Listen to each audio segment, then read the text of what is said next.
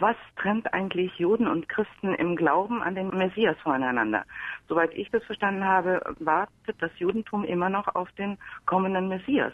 Und für die Christen ist in der Figur von Jesus Christus der Messias ja gekommen. Wo ist die Schnittstelle? In der Tatsache, dass für die überwiegende Mehrzahl der Juden in allen historischen Zeiten, die wir belegen können durch Texte, die Frage nach dem Messias oder Maschiach keine Frage war. Das ist eine Frage, die das Zentrum des Glaubens der Christen darstellt. Aber für Juden ist das für sehr religiöse oder orthodoxe, könnte es eine relevante Frage sein. Aber sie ist aus jüdischer Perspektive mit dem Warten auf den Messias eigentlich durch die Entstehung des Christentums völlig an den Rand geraten.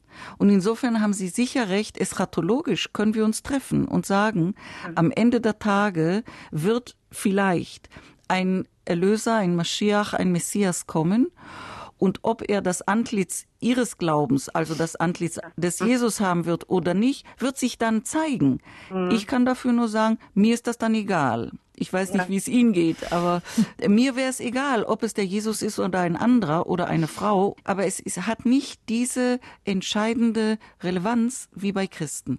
Ich merke nur immer wieder, wie ich darüber nachdenke und denke, warum trennt uns eigentlich so dieses Alte und Neue Testament voneinander? Warum, mhm.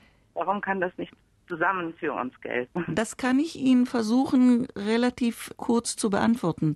Die jüdische Bibel, was die Christen Altes Testament nennen, ist ein Geschichtsbuch. Ja. Und erst an zweiter oder dritter Stelle ist es ein Glaubensdokument. Ja. Und es ist unsere Geschichte von uns Juden. Sie ist nicht die Geschichte der dazugekommenen Heiden. Denn ja. die Heiden sind dazugekommen durch ihren Glauben an Jesus Christus. Und wie soll man die Psalmen dann verstehen auch? Ich meine, die haben ja auch ein sehr inhaltsschwer sind die und auch das Wort Gottes wird damit ja auch verkündet.